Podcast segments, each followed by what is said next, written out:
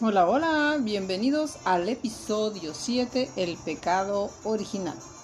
Para que te emociones en este podcast, comprenderás por qué la gente cree que ya nada es pecado. ¿Por qué la gente duda que existieron Adán y Eva? ¿Por qué tenemos que cargar con un pecado que no cometimos? ¿Y cómo es que toda esta situación no termina en fracaso para nosotros? Así que comencemos.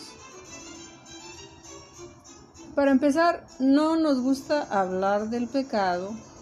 ¿Y quién de nosotros no ha dicho en alguna ocasión? No, el pecado no existe. Pecado es lo que tú quieres que sea pecado. Es un invento de la iglesia. Pero la verdad es que le queremos cambiar de nombre a las cosas. O tal vez como si dijéramos, no existen los errores.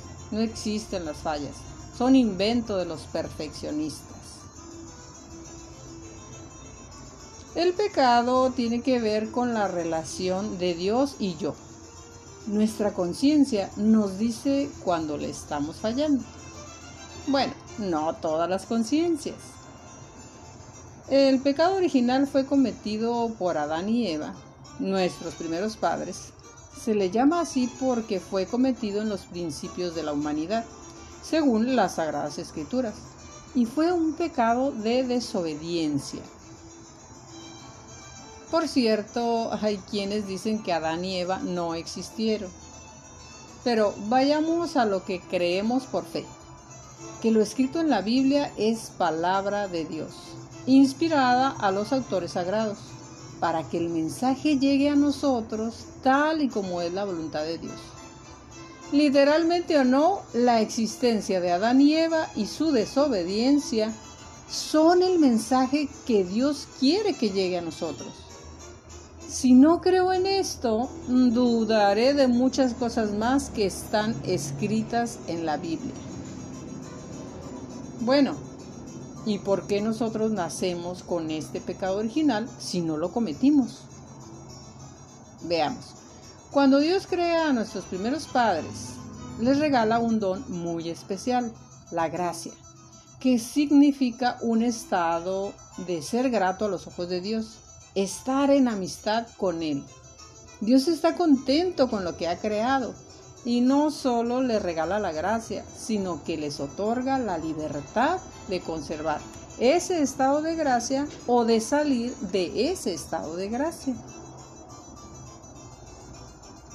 Como Adán y Eva representan a toda la humanidad, ese pecado nos involucra a todos, nos viene por naturaleza, no es algo adquirido biológicamente, no, no, no, no, no se transmite por la sangre, claro que no. Es como si un padre de familia hace un mal negocio, pierde todo y entra en un estado de pobreza. Toda su familia estará en un estado de pobreza.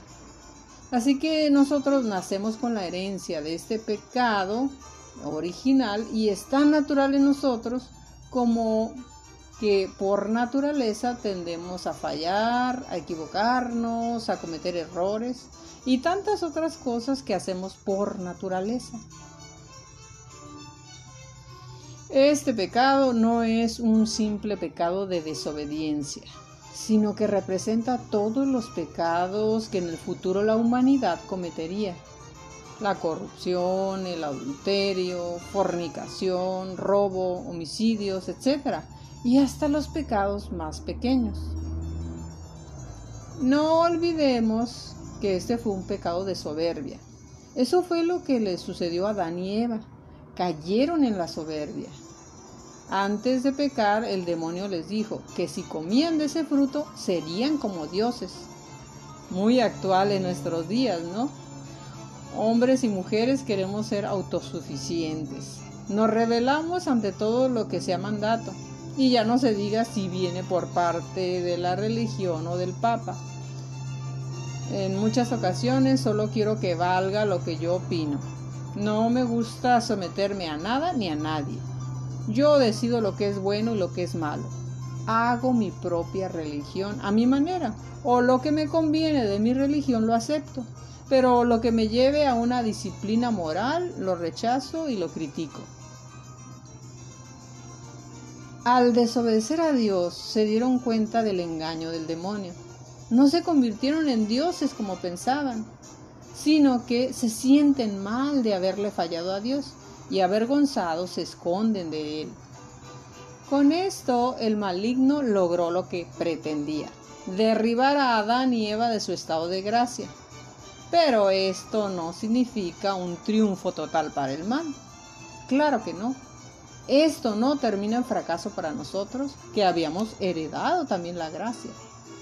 Porque la podemos recuperar, sí, ya que este pecado se puede borrar, gracias a una gran promesa del mismo Dios cuando les da la sentencia por su pecado. Ah, pero esto no lo veremos sino hasta el siguiente episodio.